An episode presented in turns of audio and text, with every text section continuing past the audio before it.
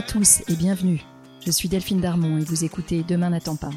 Dans ce podcast, nous discuterons à bâton rompu, à cœur ouvert, avec des hommes et des femmes qui travaillent à rendre le monde un peu meilleur. Ils sont entrepreneurs engagés, investisseurs à impact, fondateurs d'ONG, artistes activistes. Ils repensent les industries traditionnelles comme la mode ou l'agroalimentaire. Ils agissent dans les domaines de la santé, de l'éducation ou de l'environnement. Ensemble, nous échangerons sur leur parcours, les raisons de leur engagement et sur leurs projets. Mon rêve, c'est que ces histoires nous inspirent et nous servent à trouver notre propre chemin pour passer à l'action. Je vous souhaite une très bonne écoute.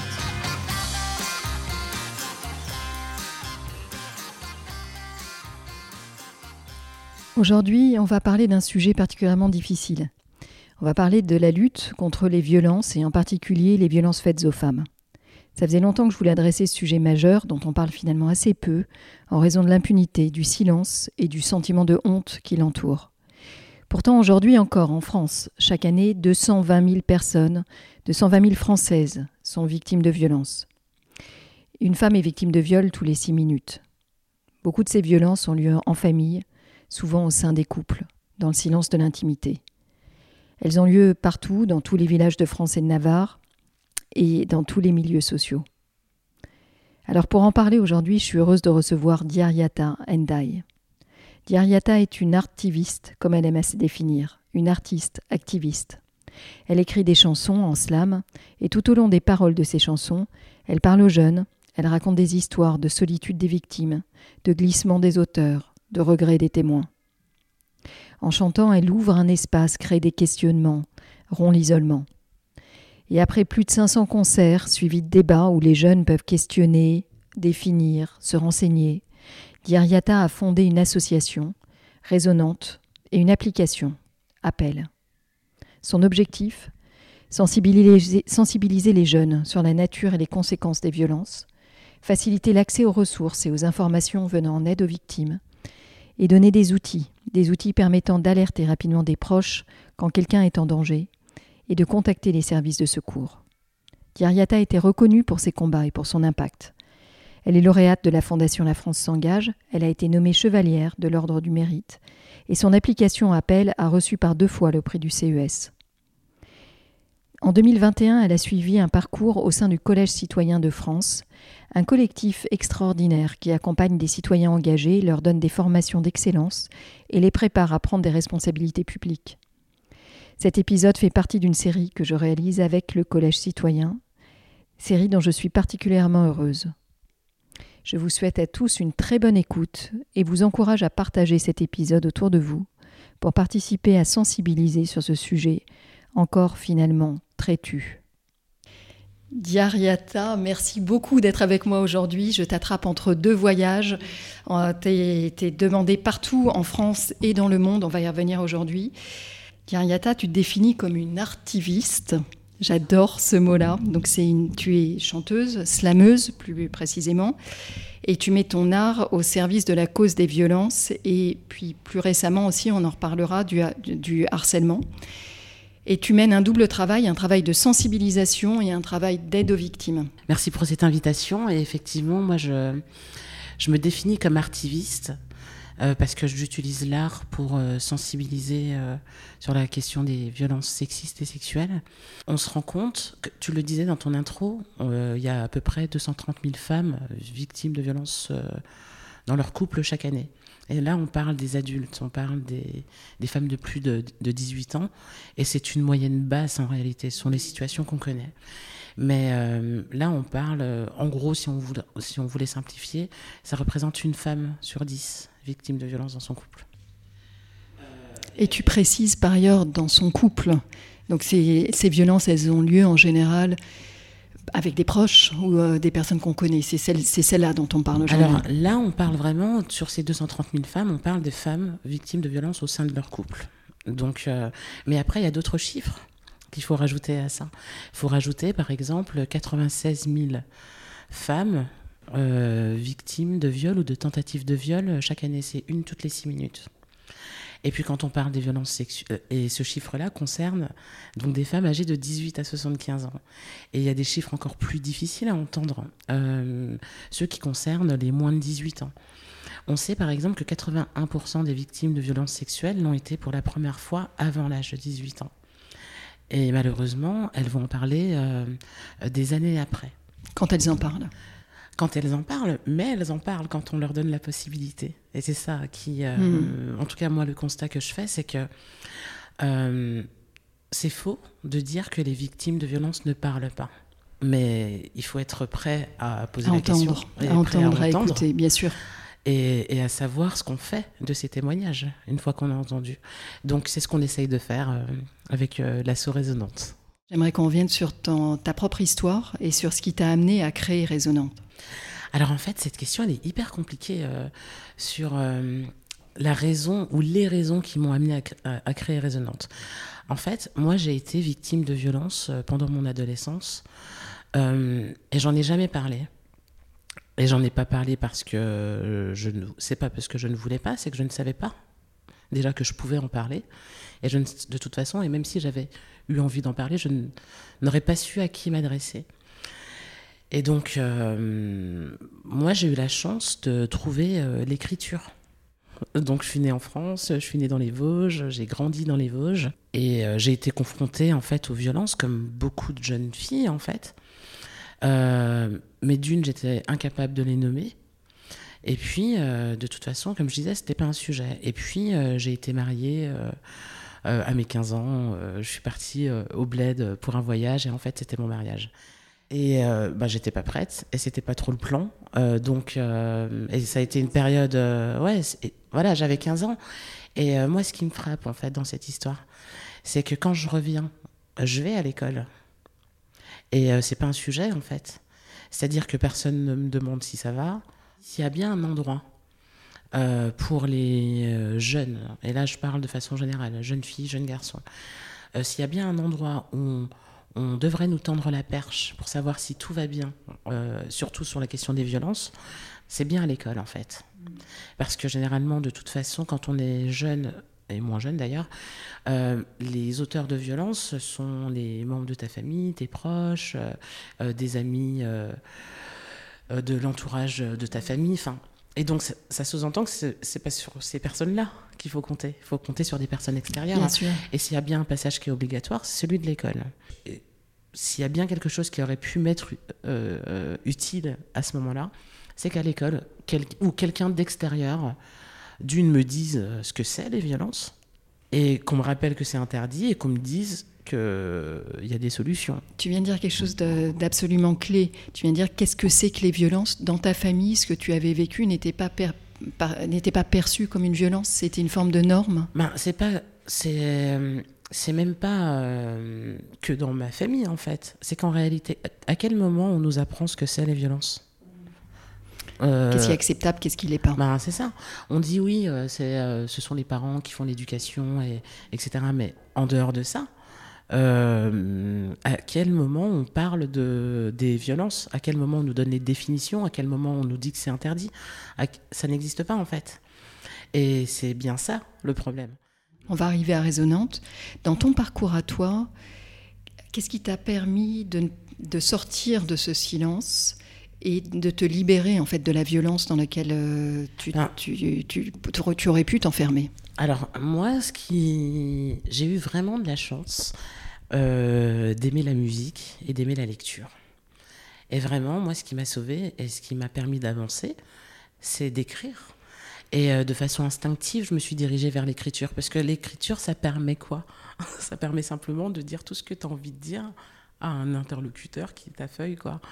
Et tu peux dire ce que tu veux, quand tu veux. Euh, tu te mets pas en sous la forme que tu veux. Et en réalité, euh, ben, d'écrire, euh, ça, ça, te permet d'extérioriser les choses et ça te permet de t'exprimer, même si c'est c'est pas fictif, en fait. Quand tu quand écris, tu t'exprimes vraiment. Et donc, moi, de façon très instinctive, j'ai commencé à écrire à l'âge de 11 ans.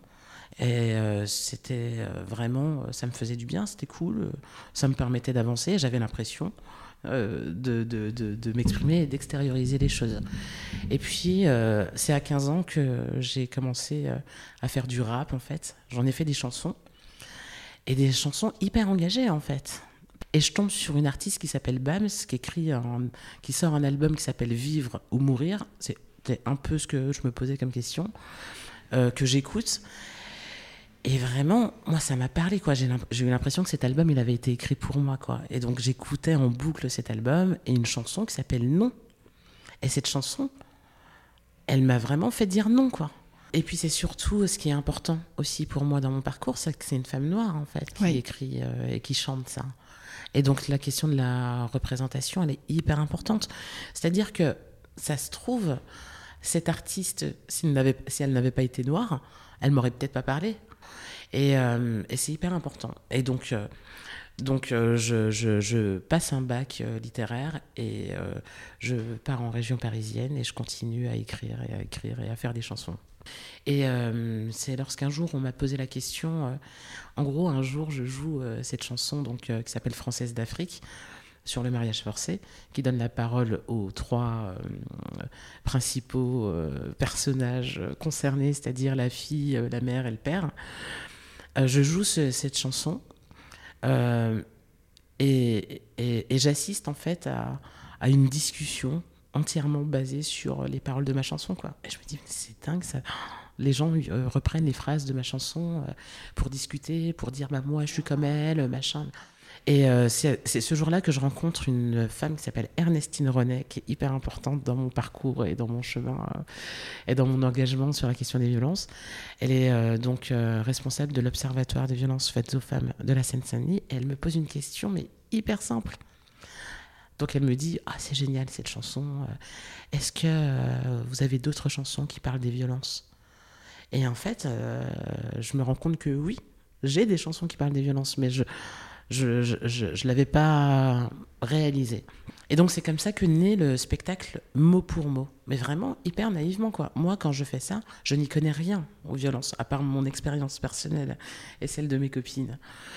Donc, mais euh, je, je, je, je n'y connais vraiment rien. Je ne sais pas que ça... Je, je, ne comprends pas les mécanismes des violences, je me rends même pas compte qu'il y a plein de définitions que moi-même je ne connais pas. Enfin, et donc, euh, je joue, j'écris ce spectacle, je me renseigne euh, sur la question des violences, et puis surtout, je, arrive le jour où je joue ce spectacle devant un public, quoi.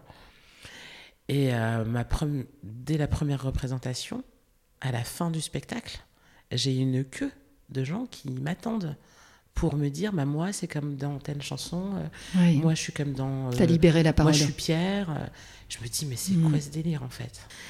Et donc je me dis, oh là là, ok, euh, je ne peux pas juste jouer ce spectacle. Il va falloir qu'il y ait des professionnels qui puissent répondre à tous ces gens hmm. parce que je ne sais pas quoi leur répondre à, tous ces gens. Hmm. Je fais une première partie en fait. Et on, ouvre, le, on ouvre la discussion après. C'est ça. Et donc, euh, et c'est comme ça que dès la deuxième représentation, je me retrouve à jouer mon spectacle et à avoir Ernestine, euh, euh, donc euh, Muriel Salmona, Emmanuel Piette, qui sont vraiment des références sur la question des violences, qui venaient échanger avec le public. Donc finalement, tu crées un espace et la parole venait toute seule. Mais ça vient tout, mais vraiment, ces échanges, généralement, ça dure une heure, une heure quinze, mais ça pourrait durer trois heures, avec autant de questions et autant d'intérêt et autant de concentration, parce qu'on le voit on voit bien que ça part dans tous les sens, qu'il y a plein de questions, euh, que que, que ouais, il y a beaucoup de questionnements en fait. On a aussi bien des personnes qui se demandent si elles sont victimes. Oui. On a des personnes qui se demandent euh, euh, pourquoi en tant que témoin et qui comprennent parfois pourquoi en tant que témoin elles n'ont pas agi. Et puis on a aussi des auteurs qui s'ignorent et qui se découvrent.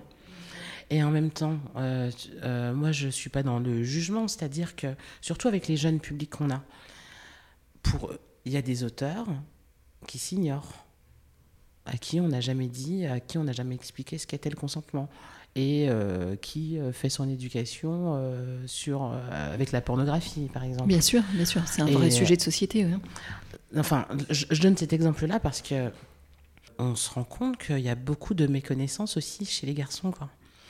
Et, euh, et, on les voit, on en voit certains réaliser qu'ils ont été auteurs de violences. Et donc, euh, la, la, question de la prévention, elle est essentielle en fait.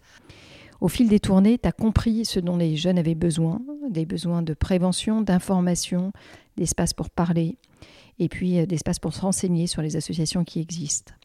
Alors tu as fini par monter ton association résonante et une app avec pour objectif de répondre à ces besoins de prévention, d'information, de connaissance des, associations et aussi d'avoir une app qui te permet d'agir quand toi-même tu te sens, euh, pour les personnes qui se sentent en danger. Est-ce que tu peux nous en parler?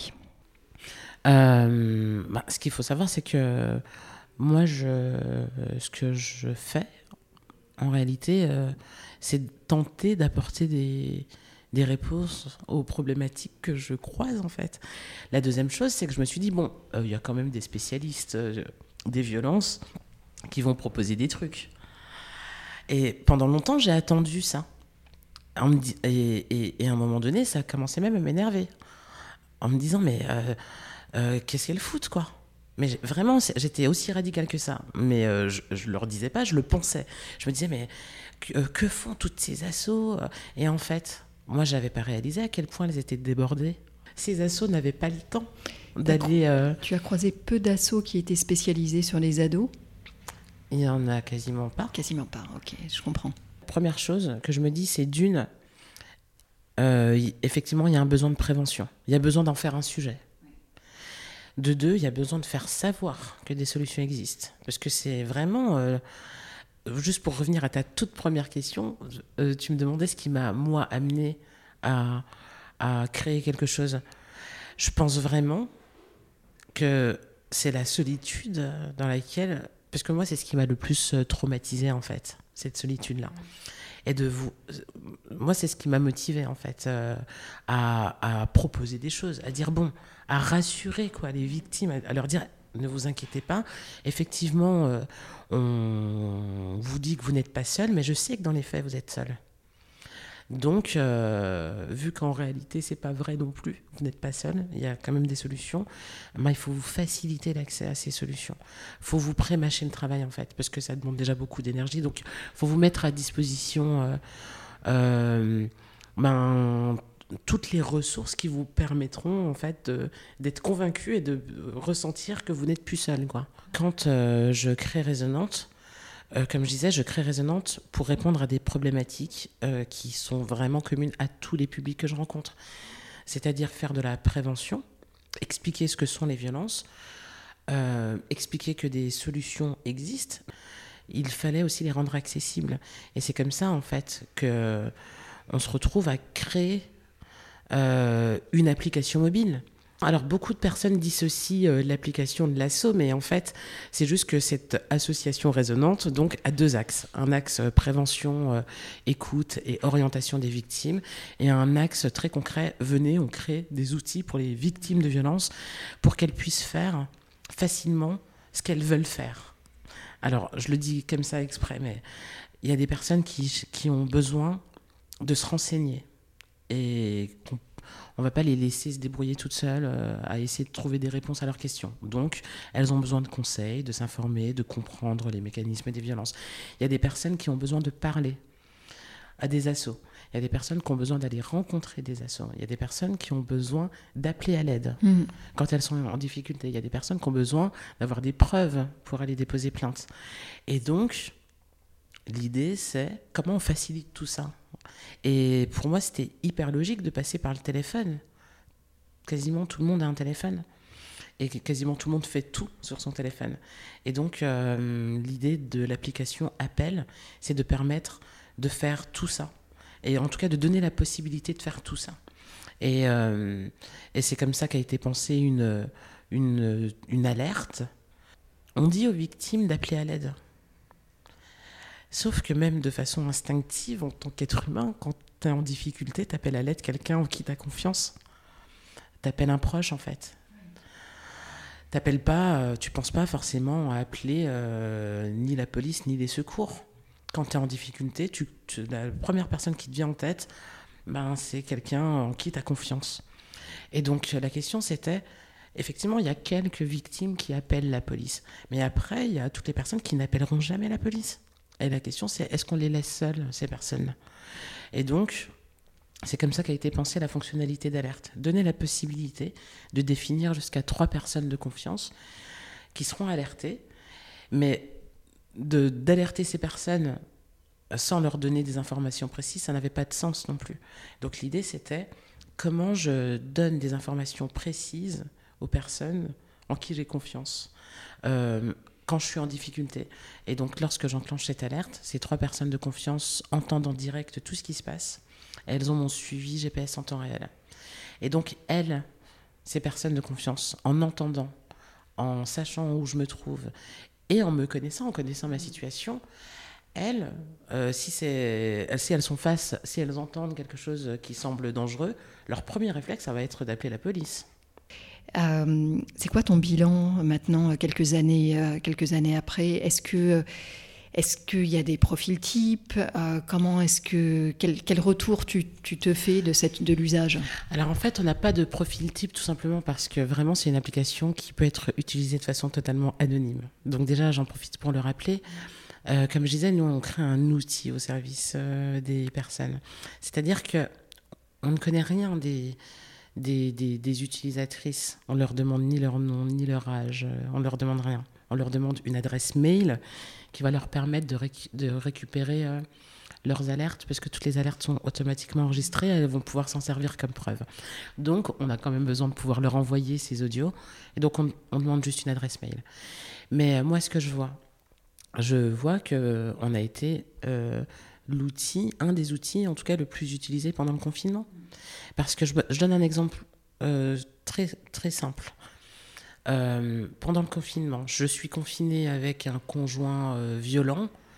Est-ce que je peux appeler la police et leur dire que je suis avec un conjoint violent? Bien sûr que non, j'ai nulle part où aller, bien sûr. Je ne peux pas le faire. Mm.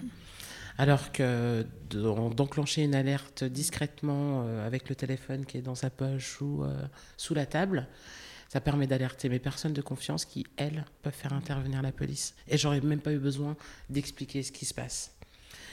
Et euh, moi, ce qui me. Moi, ce qui me. Donc, on a 80 000 utilisatrices et utilisateurs.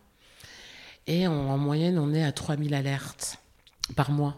Mais après, il y a tous les appels vers les associations qui sont faits et qu'on peut voir. Il y a aussi euh, toutes les consultations de, de fiches conseils qu'on voit. Euh, on, sait, euh, on sait ce que font les personnes sur l'application. Et moi, c'est ça, que, c'est ça qui, me, ben, qui me fait penser qu'on a créé un outil qui est utile. C'est parce qu'on a par exemple des témoignages de personnes qui ont téléchargé pour l'alerte, qui n'ont jamais utilisé l'alerte, mais grâce au référencement de toutes les structures, parce qu'on a fait un référencement hyper complet, euh, qu'on appelait une asso alors que ça faisait des années qu'elles se disaient qu'elles allaient le faire. Et là, qu'on appelait l'asso, qui sont déplacés, qui sont prises en charge et qui sortent de situations de violence. Donc, euh, on a fait beaucoup le focus sur l'alerte. Mais moi, ce que je vois aussi, c'est tout, le reste, l'accès à, tout le reste. Comment est-ce que tu communiques sur ton app? Comment est-ce que tu arrives au plus près des personnes qui... Ça, c'est un vrai sujet. Hein. Parce que, on le disait tout à l'heure, euh, tout le monde est concerné. Le profil type, c'est partout, c'est tout le monde. Euh, mais du coup, c'est difficile d'arriver jusqu'aux jusqu'aux victimes. Alors déjà, il faut être sûr d'une chose, et c'est terrible, c'est que les personnes dans les situations les plus compliquées n'ont pas de téléphone. Donc euh, il y a déjà toute une catégorie de personnes, de victimes de violences qu'on ne touche pas parce qu'elles n'ont pas de téléphone ou parce qu'elles ont le téléphone sous contrôle. Donc même si on a pensé à pouvoir cacher l'application euh, sous des widgets, il y a déjà toute une catégorie de personnes qu'on n'atteint pas avec le numérique. Donc à côté de ça, nous, ce qu'on voit quand même, et euh, je peux quand même te donner des infos sur les profils quand même d'utilisatrices parce que je sais quand même des trucs. Euh, la plupart des utilisatrices sont des personnes euh, qui sont dans, qui sont en séparation en fait, qui ont quitté le conjoint, qui sont soit prises en charge par des assos ou pas encore, mais en tout cas qui sont dans cette démarche de séparation. Et on sait aussi que c'est à ce moment-là qu'arrivent les féminicides, et on sait aussi que c'est à ce moment-là qu'elles subissent aussi d'autres violences. On sait que c'est à ce moment-là qu'elles prennent des risques quand, euh, si elles ont des enfants et qu'elles doivent euh, s'échanger les enfants. On sait que ce sont des moments qui sont compliqués. Donc, comment on communique? Ça m'amène à la question comment on communique? On travaille beaucoup avec les associations d'aide aux victimes. C'est-à-dire que déjà, c'est un outil qui, qui leur permet de mieux accompagner les femmes et donc, euh, on communique beaucoup et on travaille beaucoup avec les assos qui prennent en charge les victimes de violences. Et puis après, on fait une communication grand public. On utilise les réseaux, euh, les médias. Et puis on a fait une campagne de com, mais c'est pas assez. C'est parce qu'on pourrait se dire 80 000 personnes, c'est beaucoup. Mais c'est rien en fait. Nous, notre rôle et notre mission avec l'équipe euh, de Résonance, et je tiens, j'en profite pour ben, remercier l'équipe de développeurs de, de l'application Appel, parce qu'on a notre équipe en interne, nous, c'est de réfléchir tout le temps à comment le numérique peut être mis au service des victimes de violences, sans que ça se retourne contre elles. Parce que c'est pas parce qu'on peut tout faire qu'on doit tout faire. Et donc, euh, c'est notre euh, expertise, en fait, qui fait qu'on a créé un outil euh, qui d'ailleurs vient de remporter son deuxième Innovation Award au CES de Las Vegas. Tu me tends une perche et tu as raison. Tu as été multiprimé, notamment par la Fondation La France s'engage et puis par le CES dont tu viens de parler. Et ça, c'est quand même assez extraordinaire. Euh, tu as aussi fait partie de la première promotion du Collège citoyen de France en 2021. Alors, le Collège citoyen de France, c'est un collectif qui accompagne des citoyens engagés dans le but à la fois d'accélérer leurs projets, de, parfois aussi de donner à leur engagement une dimension plus large et, parfois politique. Alors j'aimerais revenir quelques minutes sur, euh, ton expérience du collège citoyen et j'aimerais, si tu le veux bien, que tu me racontes comment tu les as connus et ce que le collège t'a apporté. Ben, en fait, déjà, euh, juste pour revenir sur, euh, ben, sur ce parcours même de créer une asso, de porter un, une innovation numérique parce que moi quand je crée tout ça je n'y connais rien en fait. Je sais pas comment on monte une asso je sais pas comment on, je, n'y connais ah rien mais chanteuse à ce moment-là. ni, sur le fond ni sur la forme en fait. C'est à dire que pareil quand je décide de faire une appli j'y connais rien au numérique en fait. Donc euh, moi à la base comme je disais euh, j'écris des chansons je fais des spectacles je parle aux gens et euh, je me retrouve à avoir cette idée un peu dingue de me dire bon bah je vais proposer des trucs. Sauf que, en réalité, c'est hyper dur. Et je pense vraiment que c'est important de, dire ça. Je pense sincèrement que si j'avais su dans quoi je mettais les pieds, j'y serais pas allée. Parce que je trouve ça gravissime en fait. Je trouve que c'est juste impossible quand tu une idée ou quand tu des propositions comme moi j'avais en 2015, de se dire que la seule issue, c'est de créer sa propre structure. Parce qu'avant de la créer, moi la première chose que j'ai faite, c'est quand même d'aller la proposer. Et, de, et, personne n'en a voulu. Et c'est ça que je trouve grave en fait. C'était parce que je pense souvent à toutes les personnes qui ont des idées et qui n'ont pas la chance de, ou la folie euh, d'aller euh, jusqu'à les porter. Et donc, on a besoin de fondations privées, et heureusement qu'elles existent, parce que les financements publics, concrètement, il n'y en a quasiment pas. Euh, chez nous, c'est moins de 12% de notre budget, en fait. Et donc, euh, euh, d'avoir des soutiens comme la Fondation La France s'engage, qui sont les premiers à nous avoir fait confiance, en fait. Oui, heureusement que les fondations sont là. On peut les remercier aujourd'hui. C'est grâce à elles que Résonante et Appel existent et peut déployer son activité. Diriata, j'aimerais revenir un petit peu sur la façon dont le Collège citoyen de France t'a accompagné. Et euh, finalement, est-ce que ça t'a donné envie de porter ces projets à un niveau politique? Ben, effectivement, le, le, je crois que le postulat de départ du Collège citoyen de France, c'est de se dire, bon, il y a plein de gens qui font plein de trucs qui sont vachement bien, euh, et en réalité, ce sont. Enfin, je pense, hein, je, me permets de parler à leur place, mais c'est ce que j'ai cru comprendre de ce que de qu'était le collège citoyen, et moi, c'est comme ça que je le vois. C'est qu'ils se sont dit qu'il y avait des personnes qui avaient euh, des solutions, ou qui pensaient en tout cas euh, différemment, et que ces personnes-là, peut-être que si elles avaient. peut-être que si elles entraient en politique, ça permettrait bah, de régler plein de problèmes parce que ce sont des personnes qui viennent du terrain et qui ont une vision différente et que ça manque, enfin qu'on a toujours un peu les mêmes profils en politique. Et c'est vrai. Euh, et la question c'était pourquoi ces gens-là ne font pas de la politique? Et peut-être que qu'il faudrait les envoyer, euh, en tout cas leur euh, leur montrer ce qu'est, ce que peut être la politique. Et, et effectivement, moi par exemple, quand j'ai vu ce qu'était le Collège citoyen de France, le premier réflexe que j'ai eu, c'était de me dire non, de toute façon, moi, la politique, ça m'intéresse pas. Sauf que euh, le fait que ça m'intéresse ou pas, on s'en fout. C'est que ce que je fais, de toute façon, est politique et c'est un sujet politique. Donc à un moment donné, tu es quand même obligé de faire avec. J'ai deux questions que j'aime bien poser en, conclusion de, l'émission. Euh, j'aimerais te demander si tu si as un livre ou un film ou un mouvement qui t'a particulièrement euh, intéressé, sollicité sur les, euh, sur, les dernières semaines et que tu aimerais partager avec nous pour commencer? Bah, Là, je suis obligée de faire de l'autopromo. Je suis obligée de parler de. Je te, je te mets sur un plateau. Ah, là, c'était. Bah, merci. On n'a pas eu l'occasion d'en parler, c'est bien que tu en parles maintenant. Alors, j'ai sorti un ouvrage qui s'appelle Arsène et Marcel me harcèlent sur le harcèlement scolaire. Et donc c'est mon premier livre jeunesse. Il est destiné aux enfants, euh, aux parents et euh, à tous les adultes en fait, sur la question du harcèlement scolaire. Donc euh, c'est un livre qui est disponible partout. Et vraiment l'idée, c'est d'une, d'expliquer les mécanismes du harcèlement, et puis surtout donner des, des clés en fait aussi bien aux parents qu'aux profs, à toutes les personnes qui sont en contact avec les enfants. Et vu que je suis slameuse, euh, j'étais obligée de faire une version en musique et une version audio. Donc voilà. Dernière question. À qui est-ce que tu aimerais passer le micro? Qui tu as rencontré peut-être au Collège citoyen ou ailleurs euh, que tu aimerais entendre témoigner?